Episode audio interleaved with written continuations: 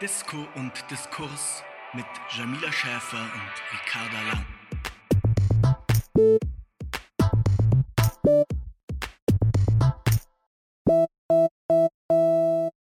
Herzlich willkommen von Jamila und mir. Wir sind, glaube ich, auch beide ein bisschen aufgeregt, weil es tatsächlich auch für uns eine Premiere ist. Wir haben diesen Podcast jetzt seit ungefähr ich würde sagen, einem Dreivierteljahr. Ich habe schon gerade gemerkt, als Ellie vorgestellt hat, was unser Ankündigungstext am Anfang war, da konnte ich mich auch nur so schemenhaft dran erinnern. Wir mochten auf jeden Fall das Wort Ambivalenz damals anscheinend sehr gerne. Aber genau, das heißt, wir haben schon oft zusammen diesen Podcast aufgenommen, aber noch nie in diesem Live-Format, haben uns aber beide total gefreut über die Idee und die Initiative der Grünen Jugend Baden-Württemberg, weil man natürlich ganz oft, gerade wenn man immer wieder in der gleichen Konstellation als zweit so einen Podcast hat, vermisst man eigentlich manchmal so ein gewisses Feedback. Also dann sitzt eigentlich da und denkt, okay, was interessiert die Leute gerade? Auch das Ding, konkrete Fragen zu stellen in dem Moment, wo was aufgenommen wird. Viele von euch geben zwar immer im Nachhinein Feedback, wenn die Folgen dann online sind, und das ist auch total cool. Und wir versuchen immer wieder auch darauf einzugehen, dann in der neuen Gestaltung, welche Themen wir setzen in unseren neuen Folgen. Aber noch besser ist es natürlich wie hier, dass ihr direkt Feedback geben könnt und vor allem auch direkt Fragen stellen könnt. Also da auch die Ermunterung, macht das gerne, da freuen wir uns ganz explizit drauf und drüber. Und ich würde mal starten. Wir starten eigentlich dadurch, dass in unserem Podcast auch so ein bisschen um unseren politischen Alltag, was bedeutet es eigentlich als junge Frau, als junge Grüne Politik zu machen, eigentlich am Anfang immer mit der einfachen Frage, wie geht's dir gerade, Jamila? Ja, hi Ricarda ähm, und ähm, hallo liebe Grüne Jugend Baden-Württemberg und alle, die sonst noch so zuschauen. Also ganz unmittelbar bin ich auch ein bisschen aufgeregt vor unserer ersten Live-Podcast-Aufnahme, wie du ja auch schon erwähnt hast. Aber ich glaube, das wird ganz großartig. Ich freue mich auf jeden Fall sehr auf ein interaktiveres Format diesmal. Und vielleicht ist es ja auch Inspiration, das ähm, an der einen oder anderen Stelle nochmal zu wiederholen. Ähm, ansonsten muss ich sagen, dass ich jeden Tag so ein bisschen mit der Corona-Schlappheit äh, zu kämpfen habe, weil bei mir irgendwie jeder Tag so relativ gleich aussieht. Man steht auf ähm, macht sich einen Kaffee, putzt sich die Zähne und dann geht es schon wieder los äh, mit Videokonferenzen und abends fällt man dann einfach ins Bett und dann geht es gleich wieder aufs Neue los. Ähm, und das ist so ein bisschen eine ermattende Situation für mich gerade, muss ich ganz ehrlich sagen. Ich habe da schon persönlich immer ähm, Schwierigkeiten, ähm, mich wirklich so richtig motiviert zu halten. Aber auf der anderen Seite finde ich, ist gerade schon sehr, sehr greifbar, dass einfach sehr viele ähm, langfristige Dinge angepackt werden müssen politisch, was mir dann immer wieder auch Kraft gibt zu sagen, Mensch, wir haben jetzt so ein Bundestagswahljahr vor uns, wir haben auch noch viele spannende Landtagswahlkämpfe vor uns, ja auch hier unter anderem in Baden-Württemberg. Und ähm, da merke ich dann wieder, wofür ich das irgendwie mache und warum es eigentlich so wichtig ist, auch jeden Tag aufzustehen und Politik zu machen. Aber ich muss sagen, es ist immer eine Ambivalenz, um dieses Wort auch nochmal äh, schön zu verwenden. Wie geht's dir? Ja, äh, ich muss sagen, ich bin sehr froh, dass du jeden Tag aufstehst und Politik machst, sonst wäre auch mein politischer Alltag sehr viel trauriger. Und vielleicht doch vorausgesetzt, ich bin krass Fan von deinem Mikrofon. Das sieht so voll so professionell, so rasende Reporterin mäßig aus. Ich finde, das sollten wir jetzt für alle Podcasts so beibehalten.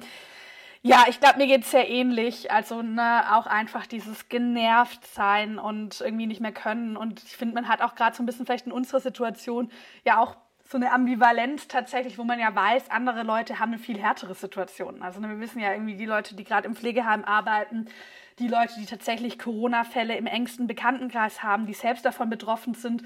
Das heißt, man kommt sich irgendwie so ein bisschen so vor, boah, sollte ich jetzt die Person sein, die meckert? Und trotzdem hat man dieses Erschöpfungsgefühl. Und ich glaube, das ist auch für uns als Gesellschaft gerade tatsächlich ganz wichtig, auch darüber zu sprechen, weil es ist ja kein Wettbewerb des, des Schlechtgehens oder Wettbewerb des Leids, nur die, die ganz oben stehen in der Pyramide oder in der ähm, in der Rangordnung dürfen sich dann beschweren, sondern ich glaube, es ist eigentlich ganz gut, wenn wir auch als Gesellschaft darüber sprechen, was das mit uns macht, was für Auswirkungen das hat und vielleicht auch einen ganz konkreten Tipp, weil es vielleicht auch viele Menschen von euch gerade eine ähnliche Situation haben. Was ich gemerkt habe, was mir total hilft, gerade auch in diesem digitalen Arbeiten, ist sehr klare Pausen zu machen. Das fällt mir nicht so einfach, da bin ich nicht so gut darin, aber ich habe es nochmal gemerkt, wenn ich bei diesen Videokonferenzen ist es noch krasser als sonst. Wenn ich so eine nach der anderen mache, bin ich irgendwann auch einfach so intellektuell fertig und habe auch keinen neuen Gedanken mehr und wirklich so sehr klare Pausen, auch mal eine Stunde Mittagspause rausgehen, was anderes machen zwischen zwei Videokonferenzen. Das tut sehr gut. Vielleicht das noch als kleiner Tipp. Du hast aber auch schon angesprochen, das ist ja auch unser Hauptthema heute. Gleichzeitig tut sich natürlich gerade auch noch mal so ein ganzer Raum des Politischen auf. Also wir sehen sozusagen auf der einen Seite einen sehr starken Gegenwartsbezug, weil alle sehr irgendwie in ihrem Alltagstrotz sind. Auf der anderen Seite natürlich aber auch sehen wir ja gerade in der Corona-Krise, was läuft schief, was sind Verletzlichkeiten. Und ich habe auch das Gefühl, dass es gerade auch mit diesem Wahljahr jetzt 2021 bei vielen auch diesen Wunsch gibt, über die Zukunft zu reden, diesen Wunsch, über das jetzige hinaus zu denken. Und das ist auch unser Ziel heute mit dem thematischen Schwerpunkt des Podcasts. Wir wollen nicht über Klimaschutz reden, aber jetzt gar nicht so sehr über ganz konkret, welche Gigawattzahlen müssen wir am Kohleausstieg und wann kommt irgendwie, wird welche Autobahn endlich nicht mehr gebaut. Sondern wir haben uns überlegt, dass wir heute gern so ein bisschen drüber sprechen würden, was lernen wir eigentlich aus der aktuellen Situation? Was lernen wir aus der Pandemie? Was lernen wir aus dem Umgang damit für die Bewältigung der Klimakrise? Also was können wir aus der jetzigen Krise für eigentlich die Krise, die schon on the next door wartet, ähm, lernen? Und was bedeutet dieses Wahljahr dafür? Genau, und vielleicht, Jamia, magst du einfach direkt mal starten. Was bewegt dich, wenn du an Corona denkst? Was ziehst du daraus für die Klimakrise? Ja, also ich glaube, wir haben ja eigentlich schon ganz am Anfang mal, ich, ich kann mich daran erinnern, Ricarda, dass wir schon so kurz nachdem Corona wirklich ein Riesenthema wurde, darüber gesprochen haben, dass es eigentlich total Sinn machen würde, mal die ökologische Frage mit der Corona-Frage noch stärker in Verbindung zu bringen. Einmal, weil wir ja auch ähm, gesehen haben, dass eigentlich schon Klimaforscherin oder, oder vor allem Biodiversitätsforscherin eigentlich recht ähm, am Anfang der Krise schon darauf hingewiesen haben, dass eigentlich die Entstehung der Pandemie äh, damit zusammenhängt, wie äh, wir Menschen eigentlich auch Lebensräume von ähm, Tieren und ähm, ja insgesamt des, des Ökosystems zerstören, darin vordringen, dass das einfach auch diese Entstehung von Zoonosen ähm, äh, der wir ja auch das Coronavirus verdank zu verdanken haben, äh, verantwortlich ist. Und da zum Beispiel hatten wir am Anfang total die Hoffnung, vielleicht könnte man über dieses Thema eigentlich auch die Corona-Krise und auch die Klimakrise nochmal stärker gemeinsam thematisieren. Ich habe aber dann das Gefühl, dass es über den Sommer hinweg doch schwierig wurde. Es wurde ja auch in den Medien immer wieder gesagt, naja, ähm, die Klimakrise ist jetzt als Thema in den Hintergrund äh, gerückt, weil wir jetzt die ganze Zeit über Corona reden. Aber ich glaube, dabei ist total wichtig, auf dem Schirm zu haben, nur weil es vielleicht jetzt nicht die Mobilisierungserfolge gab von Fridays for Future, weil es einfach natürlich für jede progressive Bewegung gerade schwierig ist, Demonstrationen zu organisieren. Ähm, oder weil vielleicht nicht. Ähm, die, äh, die Corona-Krise dann doch einfach in der unmittelbaren Frage, wie bekämpfen wir jetzt dieses Virus, natürlich mehr Raum eingenommen hat, ist ja trotzdem die Klimakrise nicht einfach weg und ist nicht stehen geblieben. Und ähm, wir haben, glaube ich, schon auch gesehen, dass ähm, wenn wir uns ähm, gemeinsam anstrengen als Gesellschaft, dass wir dann auch relativ schnell ähm, auch in eine, ähm, eine Ernst, ein, in ein Ernstnehmen einer Krisensituation gehen können und äh, dass es aber darauf ankommt, sozusagen immer dieses Vorausschauende ähm, bei der Krisenbewältigung zu haben. Weil wenn wir das nämlich nicht haben und sozusagen ähm, uns in dem Mindset bewegen, was jetzt vielleicht in den letzten Jahrzehnten auch durch eine sehr neoliberale Prägung unserer wirtschaftlichen Diskurse, die ja sehr prägend auch sind für das menschliche Verhalten, wie wir immer sehen, ähm, ja, einfach uns immer wieder Handlungsrationalitäten aufgezwungen haben, die dann am Ende dazu geführt haben, dass wir gar nicht in eine wirkliche Krisenbewältigung kommen, sondern eher so dieses Auf Sicht fahren haben, die die Situation dann langfristig schlimmer macht. Und ich glaube, das ist schon eine entscheidende Parallele auch zur Bekämpfung der Klimakrise, wo wir einfach sehen, da kann man sich ziemlich viel von auch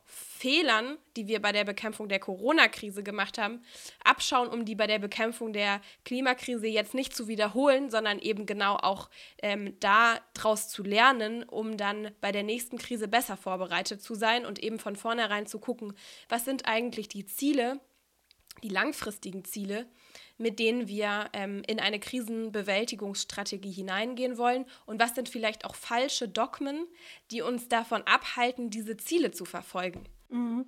Ja, total. Weißt du, was ich total spannend fand? Ich habe heute auf, ich glaube, Twitter hatte das irgendwie gepostet, so einen Ausschnitt aus einer Talkshow aus den 80er oder 90er Jahren mit Angela Merkel gesehen. Und da war Angela Merkel noch Umweltministerin. Und sie wird dann so gefragt, ja, wie sie so ihr Amt sieht und was sie daran irgendwie attraktiv findet. Und sie sagt dann, ne, so auch dieses Vorausschauen der Politik und so. Und wird dann gefragt, na, ist denn Umweltschutz nur was für gute Zeiten? Und sie sagt dann so, nee, das wäre ja total kurzsichtig so zu denken, weil natürlich kann man sich immer in der Gegenwart mit Dingen, die dringlicher scheinen, einen zu beschäftigen. Aber man muss ja Bewusstsein handeln, alles, was man jetzt nicht tut, wird für die kommenden Generationen, als die Generation unserer Kinder und Enkelkinder, sagt dann, tausendmal teurer, als wenn wir es jetzt direkt tun. Und das sind natürlich auch die sozialen Folgen, wenn sozusagen Umweltschutz nicht im Hier und Jetzt gehandelt wird, massiv sind und ja auch bestehende Probleme wie zum Beispiel Arbeitslosigkeit und sowas verstärken würden. Das heißt, genau diese Vorstellung von Klimaschutz ist ein nice to have in einer Zeit, wo man es sich leisten kann. Und aber auch was, was man aufgeben kann, also so eine Luxusfrage in der Zeit, wo man zum Beispiel Konjunkturprobleme oder eine Wirtschaftskrise hat, dass das genau die falsche Herangehensweise ist, sondern eigentlich sogar in diesen Situationen notwendiger wird. Und das fand ich voll krass, weil ich mir dachte, okay, wenn sie solche Dinge in den 80er Jahren ge geäußert hat, how did we get here? Weil ich meine, genau das Gegenteil davon wurde gemacht. Genau das, was selbst irgendwie damals eine konservative Politikerin vorausgesehen hat. Und zwar, dass es für uns so viel schwieriger wird, die Klimakrise zu bezwingen. Dass die Kosten, die wir und auch Generationen, die nach uns kommen, nochmal so viel größer sind und die Maßnahmen so viel radikaler sein müssen und auch die sozialen Folgen schon deutlich sichtbar sind, global in krassestem Maße, wenn Leute irgendwie auf pazifischen Inselstaaten ihre Lebensgrundlage weggeschwemmt bekommen. Aber auch hier, wenn halt Menschen irgendwie in Paris an Hitzetoden sterben, weil sie sich eben keine Wohnung mit Balkon leisten können. Also das fand ich nochmal so irgendwie so krass zu sehen, wo man merkt, diese Erkenntnis ist ja eigentlich keine ganz neue und eigentlich auch eine offensichtlich vernünftige. Also eigentlich würde man so denken, ja, klar, das macht Sinn, was ich heute nicht mache, das wird irgendwie morgen wahrscheinlich schwieriger. Und trotzdem haben eben sozusagen bestimmte Paradigmen der Politik, natürlich auch bestimmte Machtverhältnisse, als wir haben 16 Jahre lang auf Bundesebene eine konservative Regierung, eine CDU-Regierung, dazu geführt, dass trotzdem nicht nach diesen offensichtlich vernünftigen Notwendigkeiten, auch nach wissenschaftlichen Fakten gehandelt wurde. Und das fand ich nochmal ganz spannend und vielleicht auch ein Punkt, der mir dabei sehr aufgefallen ist, was, glaube ich, auch so eine Parallelität der aktuellen Corona-Situation mit der Klimakrise ist, sind diese falschen Widersprüche. Also dass sozusagen immer ein Widerspruch aufgemacht wird zwischen dem, was eigentlich notwendig wäre und einer anderen Sache, die man ja schützen will, die auch sozusagen gesellschaftlich sehr gut verankert ist. Und deshalb das, was eigentlich notwendig wird, nicht gemacht wird und sozusagen relativiert wird und rationalisiert wird, warum man es nicht macht. Und das war ja bei Corona, war das häufig so, dass gesagt wurde, wir können keine härteren Maßnahmen ergreifen, weil das schadet der Wirtschaft. Dabei natürlich diese etwas Wurst-Salami-Taktik-Nummer, von wir machen möglichst lang immer ein bisschen was und dann haben wir eigentlich so einen chronischen Lockdown, der immer weitergeht, ohne dass es eine wirkliche Perspektive gibt, der Wirtschaft viel mehr schadet, als wenn es halt eine klare Perspektive gegeben hätte. Und ähnliches erleben wir bei Ökologie mit Sozialen, dass gesagt wird, wir können jetzt keinen radikalen Klimaschutz machen, weil das führt zu sozialen Verwerfungen, aber natürlich gleichzeitig die Verweigerung von Klimaschutz die soziale Frage unfassbar stark angreift. Und ich glaube, das und deshalb ist vielleicht gar nicht so schlecht, dass wir mal Ambivalenz als Thema auch gewählt haben für diesen Podcast, zu verstehen, dass diese Widersprüche vielleicht sogar teilweise da sind, aber die Aufgabe von Politik ist nicht, sie zu wiederholen und zu zementieren, sondern aufzulösen durch gute Politik.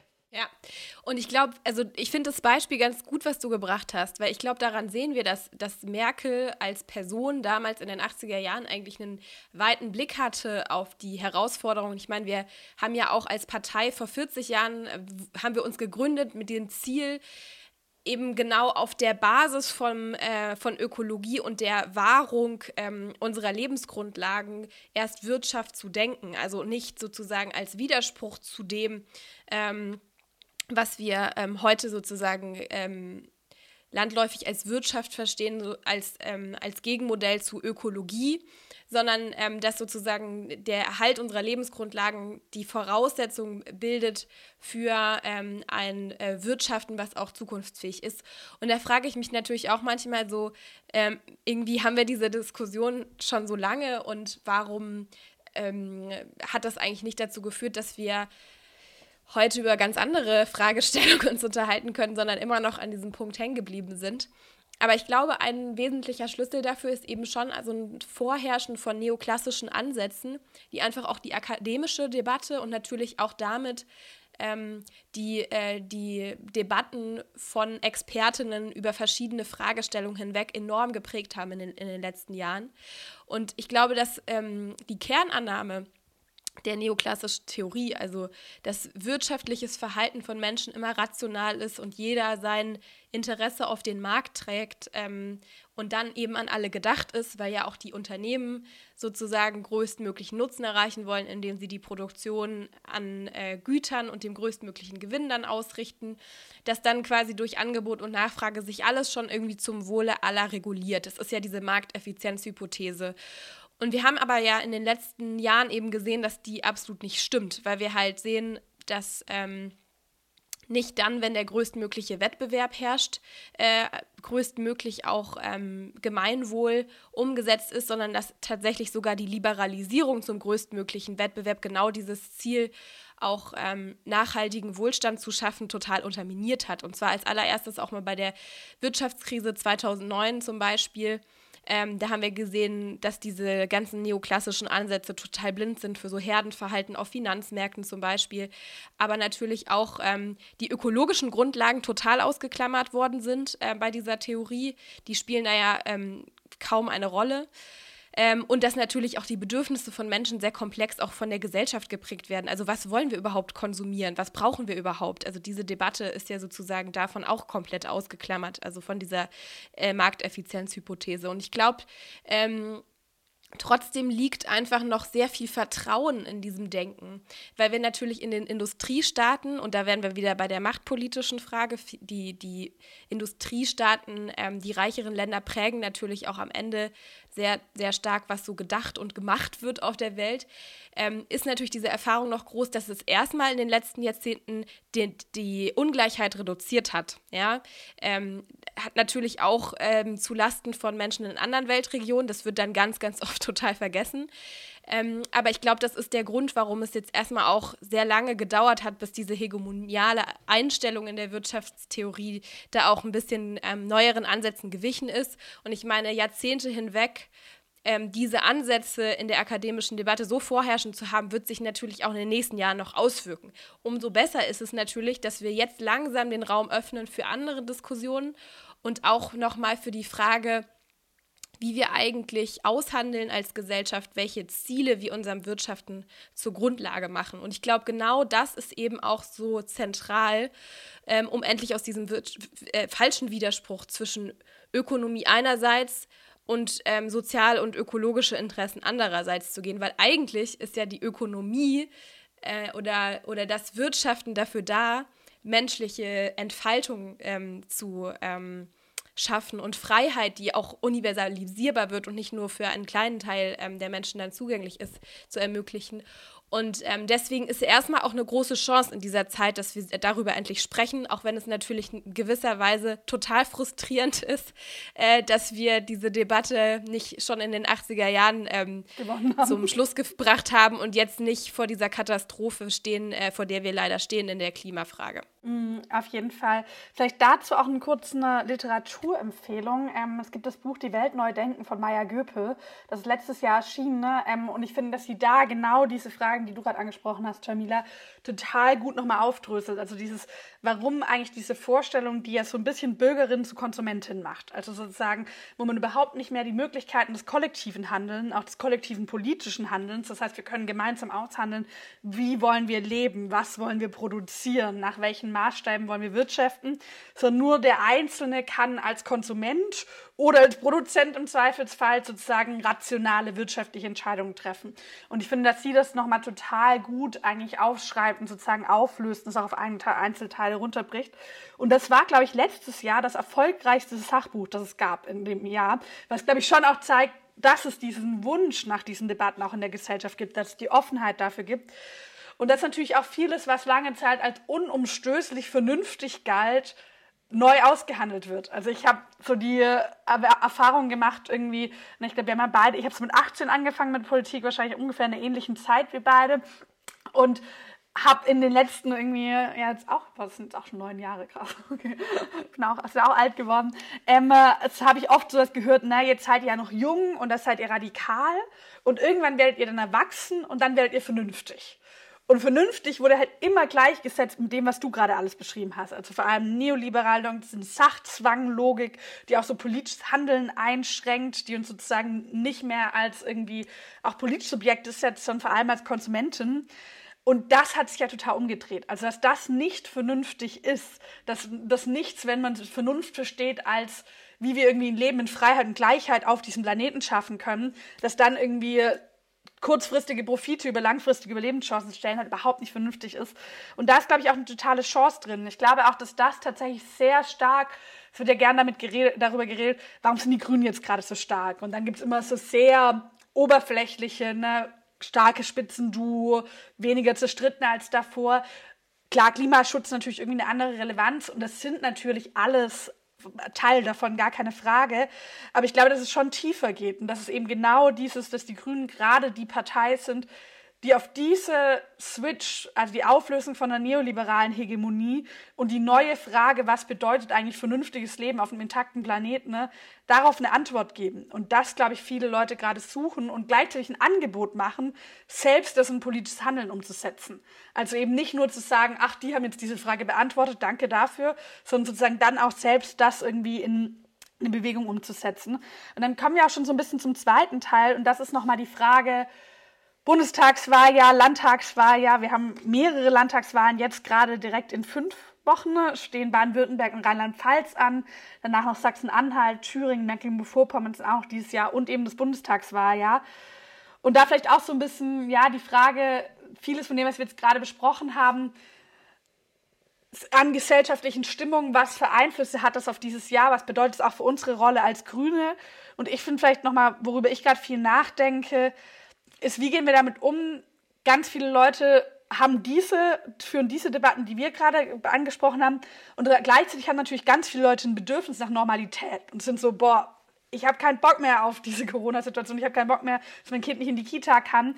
Und wie bringt man eigentlich diesen Veränderungsanspruch mit so einem Normalitätswunsch zusammen? Ja, also ich glaube auch, dass das genau die Herausforderung sein wird. Ich kann mir halt vorstellen, dass es im Sommer auch noch mal wenn wir wieder rausgehen können, hoffentlich. Das wissen wir natürlich auch nicht genau, wie sich das jetzt mit den Mutationen ähm, entwickelt. Ich hoffe deswegen sehr, sehr stark, dass wir ähm, jetzt nicht die nächsten Lockerungsdebatten führen, wenn jetzt die Inzidenzen wieder ein bisschen runtergehen, weil ja die Mutationen noch gar nicht ähm, vollkommen einberechnet sind ähm, in, in diese Kalkulationen, wo jetzt manche dann das Gefühl haben, wir können wieder öffnen. Da ähm, kann es natürlich auch sehr, sehr bitter wieder werden, wenn wir da ähm, zu schnell reingehen. Aber nehmen wir mal an, es läuft gut und wir haben im Sommer vielleicht wieder die Situation, mehr ähm, auch direkte Begegnungen ähm, herzustellen, vielleicht auch dadurch nochmal mehr inspirierende äh, Diskussionen zu führen, um diese Krise zu verarbeiten. Ich glaube, dann kann man diesen Raum auf jeden Fall nutzen für eine neue Aufbruchstimmung, für auch neue Antworten ähm, und einfach auch diese ähm, Veränderungen, die so offensichtlich notwendig sind, nochmal in ganz konkrete Politikangebote, in ganz konkrete politische Projekte zu überführen, hinter die man tatsächlich auch äh, die Menschen versammeln kann. Und ähm, ich glaube, dass schon da eine große Chance vor uns liegt, weil ich glaube, nach so einer Zeit der äh, Ermattung, die wir ja jetzt gerade auch haben.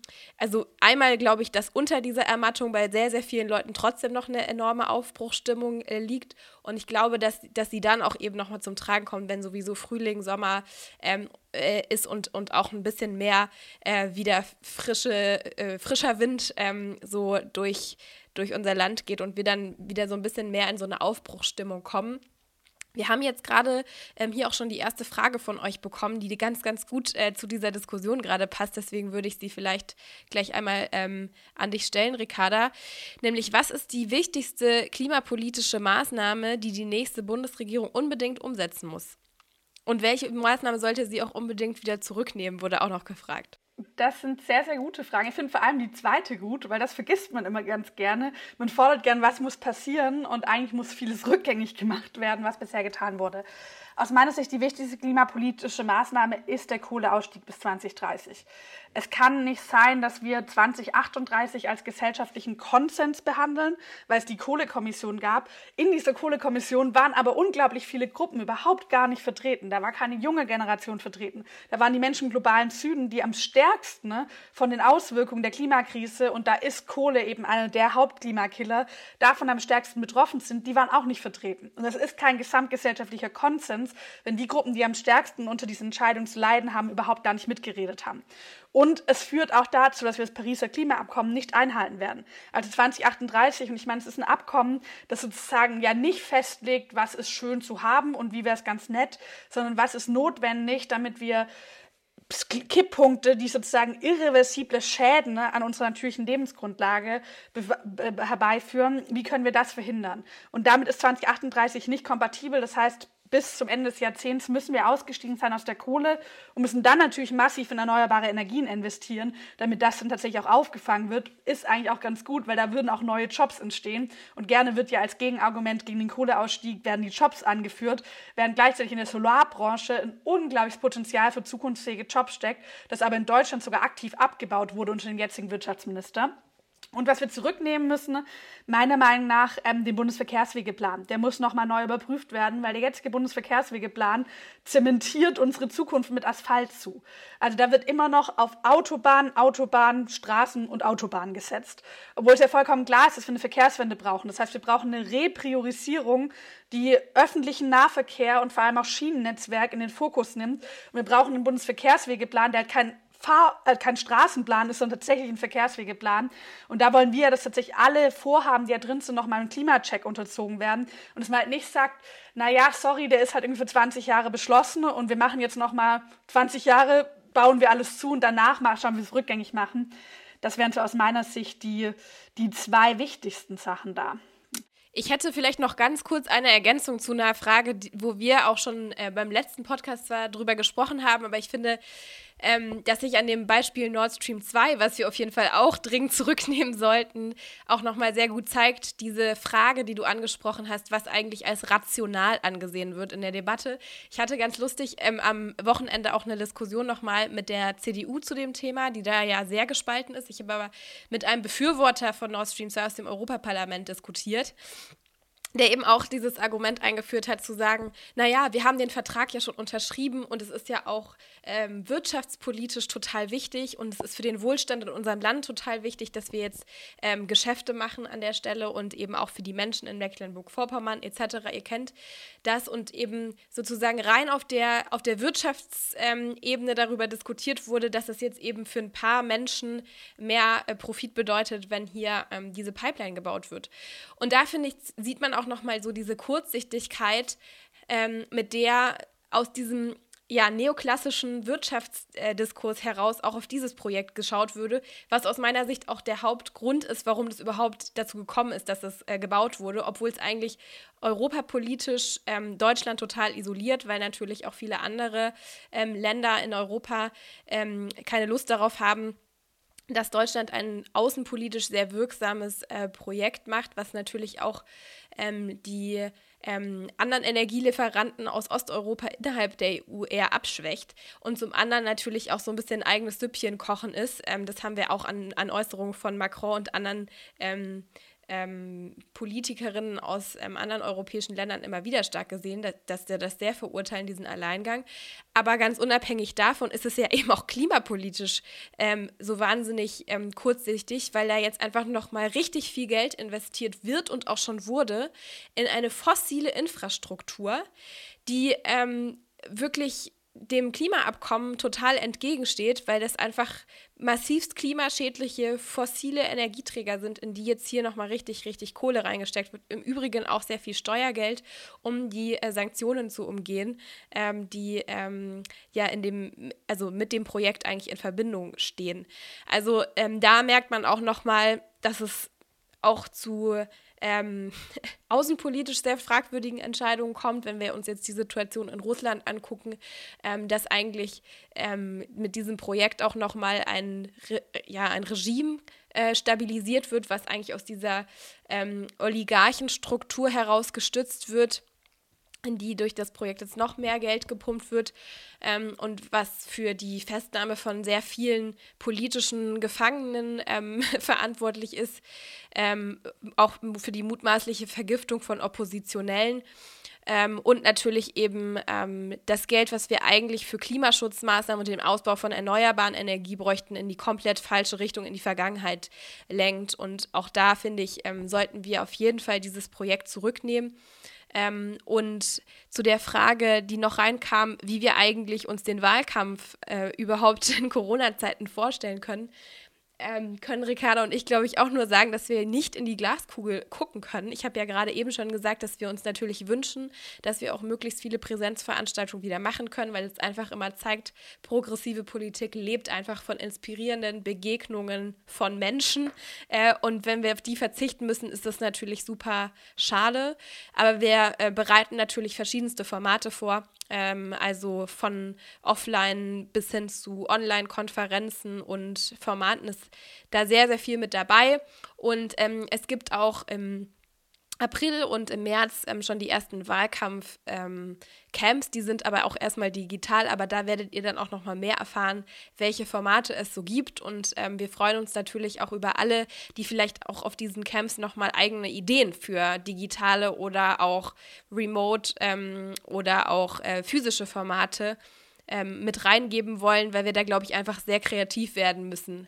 Ähm, egal, ob wir jetzt noch ähm, stark von der Pandemie beeinträchtigt sein werden im Wahlkampf oder nicht. Aber das Coole ist, dass da ja auch echt viele Teile der Partei schon voll vorangehen. Also ich finde gerade zum Beispiel, dadurch, dass wir jetzt die Landtagswahlkämpfe haben, ich meine, jetzt schleime ich so ein bisschen bei uns im Host, aber ich meine, das heute Abend ist ja zum Beispiel schon mal voll das kreative Format. Und ich finde insgesamt, dass die Grünen Jugend Baden-Württemberg da im Wahlkampf richtig krass vorausgelegt hat, was irgendwie digitale Formate angeht und auch viele Kreisverbände. Ehrlich bin ich total positiv überrascht. Ich dachte am Anfang so, wo ich sagte, digitaler Wahlkampf, war ich so, oh nein, das werden bestimmt immer nur so Videokonferenzen. Weil immer so, hört ihr mich? Hört ihr mich jetzt? Hört ihr mich jetzt? Ähm, und aber so viele, auch im ländlichen Raum, Kreisverbände kriegen halt richtig gute digitale Wahlkämpfe hin. Das ersetzt die persönlichen Momente nicht. Und ich bin auch wirklich also sowohl wunschvoll als auch hoffnungsvoll, dass im Sommer wieder mehr geht. Wir haben das letztes Jahr zum Beispiel im Kommunalwahlkampf in NRW gemerkt, wo auch wieder einiges möglich war, sozusagen in den Sommermonaten mit geringeren Zahlen. Und dann gehen zum Beispiel auch Haustürwahlkampf war dort wieder möglich mit Maske und mit Abstand und sowas. Und es ist schon auch meine Hoffnung, dass es im Sommer wieder geht. Und gleichzeitig bin ich aber schon auch begeistert, was jetzt auch alles möglich geworden ist am Digitalen. Ich glaube, ja, wir können uns die Zahlen irgendwie nicht backen und müssen mit dem arbeiten, was da ist und dann irgendwie das Beste daraus machen. Und da vielleicht auch direkt anknüpfen, es gab die Frage auch noch, ähm, wie wir einen vielfältigen Wahlkampf schaffen. Ich weiß nicht genau, ob Vielfalt jetzt im Sinne von vielfältigen Aktionsmöglichkeiten oder auch im Sinne von, wie wir auch als vielfältige Partei auftreten. Ich verstehe es jetzt im zweiten Sinne und würde es einfach so mal beantworten, sonst kann man auch gerne nochmal nachfragen das ist, glaube ich, ein total wichtiger Punkt, mit dem wir uns viel beschäftigt haben als grüne Partei in den letzten Jahren, weil wir natürlich gemerkt haben, wir haben den Anspruch an eine vielfältige Gesellschaft, also in der Menschen, die von Rassismus betroffen sind, Menschen mit Behinderung, ähm, äh, vollkommen gleich, gleich selbstverständlich teilhaben aber sind in unserer eigenen Partei schon auch noch ein bisschen davon entfernt und vielleicht eher jetzt so ein, ja doch manchmal so ein Kartoffelzusammenschluss. Und da war natürlich die Frage, wie kann man das auch ein bisschen ändern? Das sind, glaube ich, diese Bundestagswahlen total elementarer Teil. Einmal was unsere Listen angeht, also ich hoffe, wenn ich jetzt gerade auf diesen Bundestag schaue, und das sind irgendwie super viele Menschen, die sehr, sehr alt sind. Das sind kaum Menschen ohne einen Studienabschluss oder die nicht irgendwie in einem akademischen Bereich arbeiten. Das sind immer noch viel zu wenig Frauen. Das sind fast keine Menschen, die Rassismus wissen, wie sich das direkt anfühlt. Und das ist natürlich auch unser Ziel, mit den Menschen, mit denen wir antreten, die gesellschaftliche Realität endlich mal auch in den Bundestag zu bringen. Also, dass alle Menschen, die Teil unserer Gesellschaft sind, mitentscheiden können und mit am Tisch sitzen. Und mein Ziel ist auch, dass wir das Thema Antirassismus, dass wir das Thema Black Lives Matter, dass wir das Thema vielfältige Gesellschaft in den Vordergrund stellen in unserem Wahlprogramm, in unserer Kampagne, also dass wir eben zeigen, dass das kein Thema ist, ne, wir sind eine Klimaschutzpartei und haben noch ein paar andere Themen, die irgendwie mitlaufen, sondern dass es für uns eine grundlegende Frage von Menschenrechten ist, eine grundlegende Frage von Demokratie und damit, dass wir natürlich auch ein Zeichen an Menschen setzen, die zum Beispiel Rassismus erfahren, dass wir sie sehen, dass wir irgendwie hinter ihnen stehen, dass wir vor ihnen stehen. Das ist mir dafür total wichtig. Und ich würde auch direkt zur nächsten Frage übergehen, weil wir jetzt noch mal einige Fragen reinbekommen haben. Ähm, und das ist noch mal, wie steht es um linke Kräfte und Bewegungen bei den Grünen im Superwahljahr?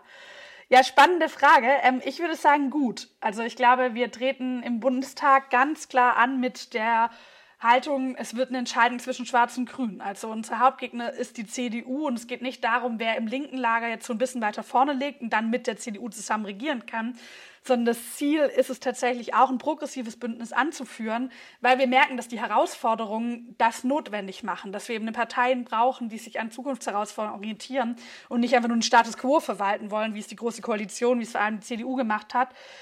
Und ich glaube auch, dass wir merken, dass ganz, ganz viele Leute, die neu dazukommen, und wir haben unglaublich viele Neumitglieder gewonnen in den letzten Jahren, gar nicht vielleicht jetzt mit so einem expliziten Ich bin linker Flügel oder ich ordne mich da ein, aber mit sehr grundsätzlichen Fragen. Also wie halten wir die Klimakrise auf? Wie können wir die Demokratie schützen? Wie schaffen wir Gleichberechtigung? Und diese grundsätzlichen Fragen ziehen eigentlich radikale Antworten nach sich, weil die Herausforderungen so groß sind, weil eben die Klimakrise so eine riesige Herausforderung ist. Und ich finde ehrlicherweise, dass man es zum Beispiel auch in Baden-Württemberg sieht, wo man jetzt zum Landtagswahl ja, Wahlkampf antritt und natürlich ne, aus einer anderen Rolle, nicht aus der Opposition, sondern mit dem Ministerpräsidenten und sozusagen eher in so einer staatstragenden Rolle. Und trotzdem, wenn man sich zum Beispiel das Wahlprogramm anschaut, wird da komplett klar, es geht nicht darum, wir wollen einfach weiter regieren, sondern wir haben noch richtig viel Neues vor. Wir legen auch noch mal richtig nach. Und da hat natürlich auch ein Druck, den wir in den letzten Jahren von Fridays for Future, von der Klimabewegung haben geholfen. Da hat aber auch eine starke grüne Jugend, die total gewachsen ist in den letzten Jahren und sich professionalisiert hat, hat auch die geholfen, die einfach zum Beispiel diesem Landtagswahlprogramm nochmal richtig krass Sachen reingebracht hat und einen richtig krassen Anspruch da formuliert hat und auch durchgebracht hat. Das heißt, da bin ich gerade eigentlich sehr motiviert und optimistisch. Ja, ich auf jeden Fall auch. Ich glaube, es drängen sich halt auch einfach so große strukturelle Fragen auf, dass man sie ähm, ja einfach ähm, mit einer progressiven Haltung beantworten muss. Und ähm, ich glaube, dass wir auch als Grüne da eine sehr, sehr starke äh, Rolle einnehmen in der Frage ne, soziales und ökologisches Zusammendenken. Ähm, und ich denke auch, dass wir zum Beispiel bei dieser Schuldendiskussion, und ich würde vielleicht da gleich mal mit übergehen zu der nächsten Frage, die hier schon mit reinkam, wie schaffen wir es eigentlich, dass die junge Generation nicht vergessen wird in der Corona-Krise, aber auch darüber hinaus. Wir sehen bei der Schuldendiskussion doch gerade, dass die Union ähm, wieder das Spielfeld eröffnet für so eine Frage von, ähm, wenn wir generationengerecht sind, dann ähm, müssen wir ganz klar wieder Schulden abbauen und jetzt diesen Diskurs schon wieder anfangen weil ähm, es müssen ja staatliche Ausgaben reduziert werden, damit ähm, dann am Ende die jüngeren Leute nicht einen Schuldenberg erben. Das ist ja sozusagen der konservative Spin.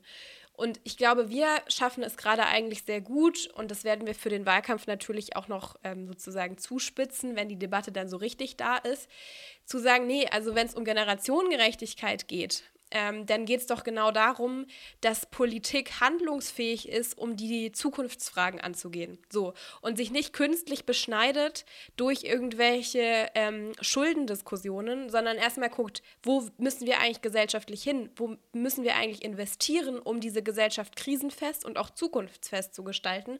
Und dann werden wir sehr, sehr schnell an der Frage landen, wir brauchen massiv mehr Investitionen zum Beispiel in das Bildungssystem, weil wir da ja zum einen jetzt die äh, Schwächen ähm, durch die Corona-Krise nochmal sehr stark gesehen haben. Wir haben aber auch schon ganz, ganz lange viele Schwächen im Bildungssystem, dass einfach immer noch in Deutschland es massiv vom Geldbeutel der Eltern abhängt, wer eigentlich erfolgreich ist ähm, und ähm, bestimmte Abschlüsse schaffen kann.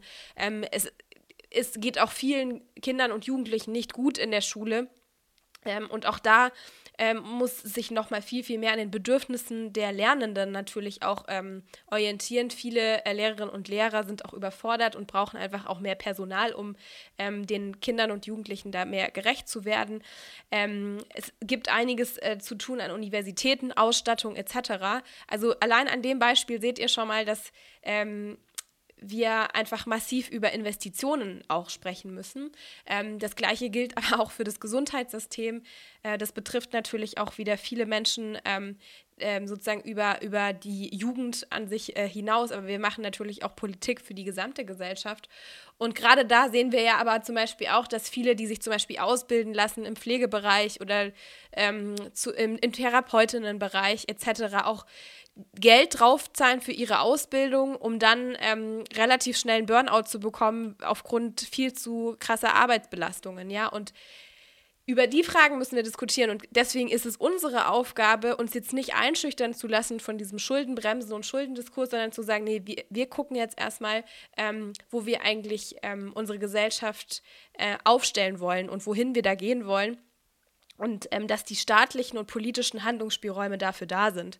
Weil das ist nämlich eigentlich genau das Learning aus ähm, den Konsequenzen der Euro-Krise auch, dass wir das da ja leider nicht gemacht haben und genau deshalb jetzt auch in der Corona-Krise in der Situation waren, wo wir auf so eine schwierige Situation viel zu wenig vorbereitet waren, weil unsere öffentliche Verwaltung zu wenig darauf vorbereitet war, weil unser Gesundheitssystem ähm, viel zu sehr ähm, äh, zusammengespart worden ist. Und ähm, in vielen anderen Ländern sieht es da noch düsterer aus. Und ich glaube, da müssen wir einfach auf einem ganz anderen Spielfeld diese Diskussionen behandeln. Und ähm, natürlich kommt es dabei aber auch darauf an, dass wir zum Beispiel ein Sicherheitsversprechen abgeben, ähm, was in die Richtung geht, ähm, egal ähm, was dir passiert, Du wirst deine Wohnung nicht verlieren und du wirst auch noch an der Gesellschaft teilhaben können, weil Existenzsicherung ein Grundrecht ist und ähm, sozusagen nicht System Hartz IV, wir gucken mal, was du alles falsch gemacht hast und kürzen dir die Existenz runter, sondern es gibt eine Garantiesicherung für alle ähm, die ähm, eben nicht aus eigener Kraft sich ähm, ähm, die Teilhabe an der Gesellschaft leisten können. Und ich glaube, das ist auch etwas, was sehr vielen jungen Menschen, die natürlich Zukunftsangst geplagt sind und auch in unserer Gesellschaft, ich kann mich noch ähm, daran erinnern, wie man äh, auf dem Wohnungsmarkt teilweise dann äh, monatelang gesucht hat und immer wieder von Wohnung zu Wohnung irgendwie in der Studienzeit ähm, gewandert ist, weil man einfach nichts Bezahlbares auf Dauer gefunden hat. Und auch da müssen wir natürlich ran ähm, und ein, ein, neues Versprechen abgeben, dass sich hier auch der Staat und die Gesellschaft gemeinsam ähm, mehr um diese Zukunftsfragen äh, kümmern. Und ähm, ich weiß nicht, wahrscheinlich hast du auch noch was zu ergänzen, Ricarda, weil du dich ja auch mit dem Thema ähm, nochmal viel beschäftigt hast in der letzten Zeit. Ja, tatsächlich ein nochmal ein bisschen allgemeinerer Punkt, aber auch ganz kurz. Und zwar finde ich, dass man das, was du gerade beschrieben hast, da merkt man ja auch, dass diese Zuordnung von konservative Politik heißt Sicherheit und Stabilität und linke Politik heißt positiv formuliert Veränderung, negativ formuliert Chaos, dass das eben sich auflöst und auch richtigerweise auflöst, weil man ja merkt, also das konservative Politik, was sie ja durchaus tut, ist auf den Erhalt des Status quo. Also das sozusagen zur Prämisse für alles. Das ist ja auch ganz spannend, dass man oft merkt, dass konservative Politik gar nicht so sehr jetzt einzelne, das ist unser Ziel, sondern eher dieses sozusagen wir strukturkonservativ, wir erhalten den Status quo. Und dass das aber eben überhaupt gar nicht zu Sicherheit oder Stabilität führt. Also das werden wir bei der Klimakrise am allerdeutlichsten. Wer jetzt nichts macht, wer jetzt den Status quo erhält, der führt zu wahnsinniger Unsicherheit, zu außenpolitischen Verwerfungen, zu globalen Verteilungskonflikten, also zu Chaos in der Zukunft. Aber eben auch beim Sozialsystem sehen wir es, wer hat vier Sätze weiterhin drückt, wer jetzt nicht in irgendwie zukunftsfähige Jobs investiert und den Leuten, die irgendwie im Kohlebereich arbeiten, einfach nur vormacht, dass man gegen die Grünen sein muss und dadurch schon Zukunftsperspektiven sich einfach plötzlich aus dem Nichts ergeben, der führt ja eigentlich auch hier zu Unsicherheit, zu Instabilität, zu ja, ne, weniger Zukunftsperspektiven. Und ich glaube, das zeigen, dass eigentlich grundlegende Veränderungen, radikale Veränderungen, auch linke Veränderungen die Notwendigkeit dafür sind, dass wir so ein Sicherheitsnetz haben, dass wir ein Zukunftsversprechen haben, dass wir Stabilität haben in der Zukunft. Ich glaube, auch das ist eben Teil von diesem Hegemoniewechsel, den wir vorher so ein bisschen angesprochen haben und was eben auch die Grundlage dafür sieht, dass, glaube ich, ganz viele Menschen gerade auch nicht mehr auf diese rote Socken-Kampagnen, boah, Linke wollen euch alles wegnehmen oder so, das so ein bisschen so sind so Guys, why? So, weil sie halt irgendwie eine ernsthafte Auseinandersetzung damit wollen, wie wir eigentlich Sicherheit in der Zukunft schaffen. Und das geht vielleicht auch schon ein bisschen über. Wir haben noch eine Frage bekommen, was ist ein Thema, was ihr persönlich dieses Jahr nochmal verstärkt bespielen wollt, was ihr bisher unterrepräsentiert findet. Und es verbindet sich auch mit der anderen Frage, die wir noch hatten, was wir tun können, das hattest du gerade schon angesprochen, Jamila, ähm, damit es nicht die Generation Corona gibt, also damit jetzt nicht eine junge Generation verloren ist.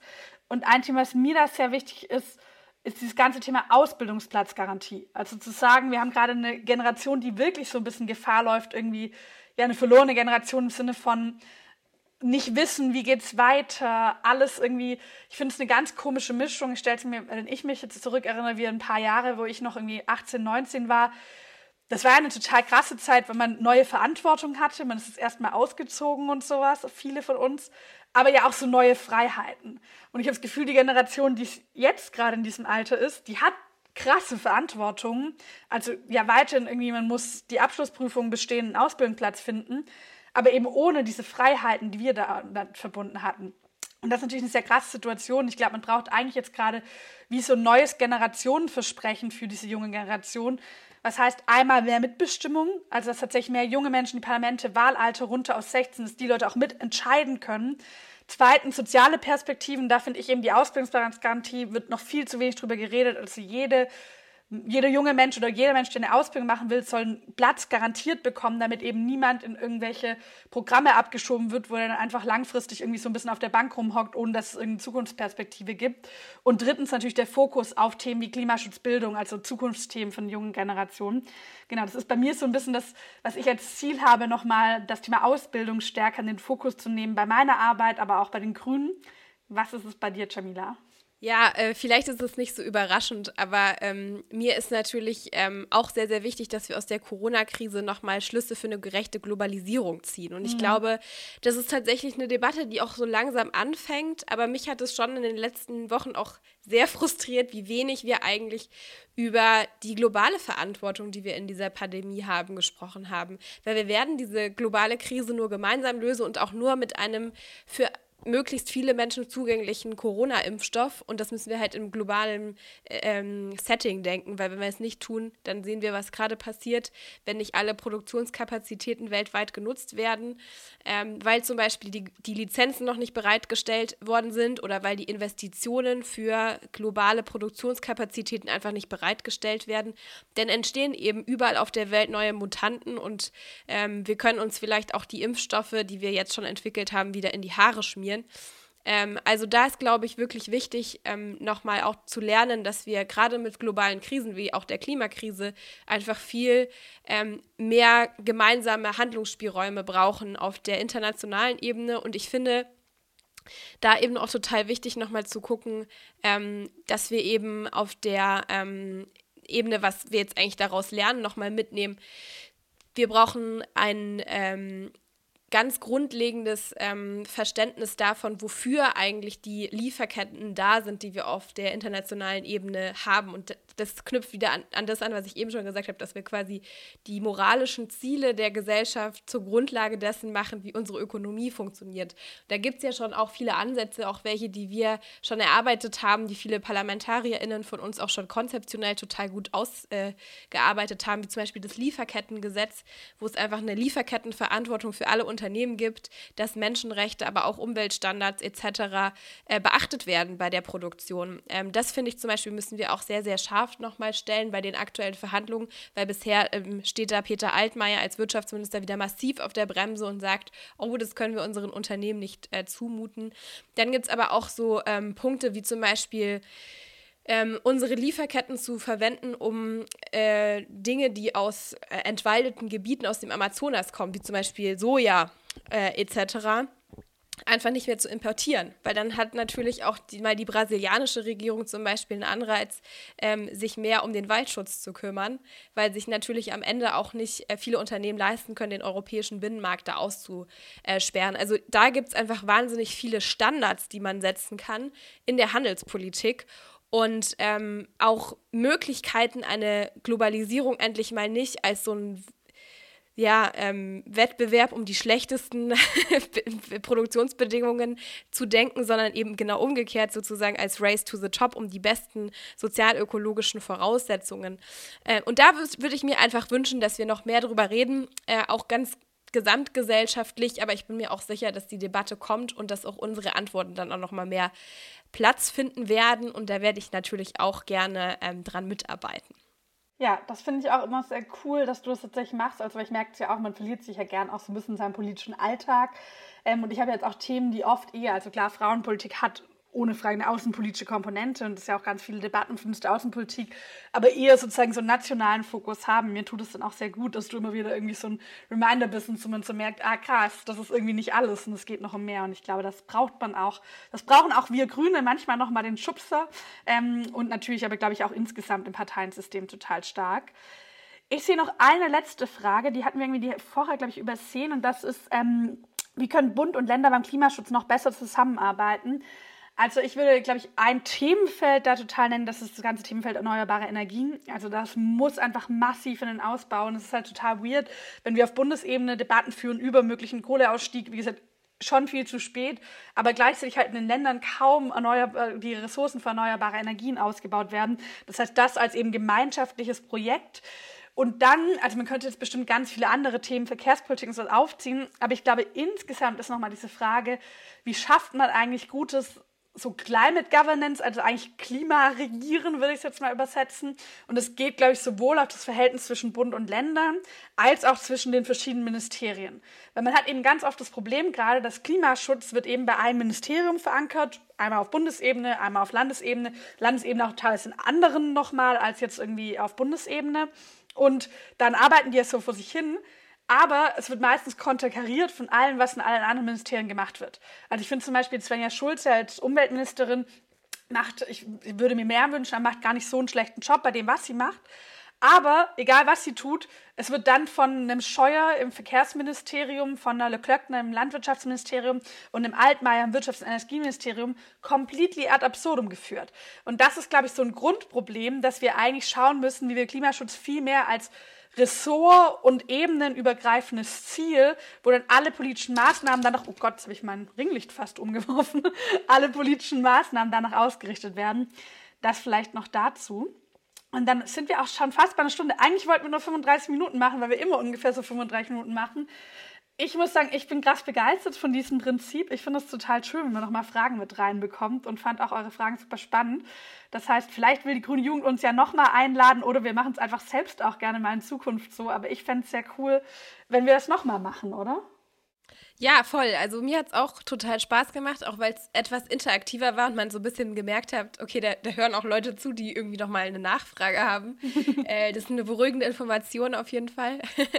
ähm, ja, und ich glaube, ähm, genau, also wir, wir können, ähm, schreibt uns gerne, ob ihr das irgendwie nice findet, ob ihr das nochmal ähm, ausprobieren wollt oder ob ihr es vielleicht auch langweilig fand. Das könnt ihr uns auch gerne schreiben. Ähm, und vielleicht noch so als äh, Schlussgedanken, weil du das so schön nochmal aufgedröselt hast, dass wir ähm, tatsächlich Klimaschutz, nachhaltige Entwicklung, diese Punkte mal sozusagen so ressortübergreifend als Ziellinie ähm, nach vorne stellen wollten. Ich glaube, das ist eben auch genau nochmal der Bogen über unsere Folge, wo wir ja am Anfang darüber nachgedacht haben, wie wir eigentlich wirklich ähm, die Wirtschaft auch in den Dienst des Menschen stellen können. Und ich glaube, genau an diesen strukturellen Fragen ähm, wird es dann eben ähm, gemacht. Und ähm, da sind wir auch noch mal gespannt, was ihr vielleicht noch über die Punkte hinaus, die wir jetzt schon angesprochen haben, vielleicht auch noch mal an, an Ideen oder Gedanken habt. Und ja, damit würden wir uns auch schon verabschieden bei euch und äh, ganz herzlich fürs Zuhören bedanken. Und äh, ja, wir hören uns vielleicht ähm, in der nächsten Folge oder auch nochmal bei der ein oder anderen Wahlkampfveranstaltung hier in Baden-Württemberg, sage ich jetzt einfach mal, im, oder im digitalen Raum vielleicht eher gesagt. Ja, und äh, nochmal vielen, vielen Dank auch an die Grüne Jugend Baden-Württemberg für die coole Veranstaltung und die ganze Organisation.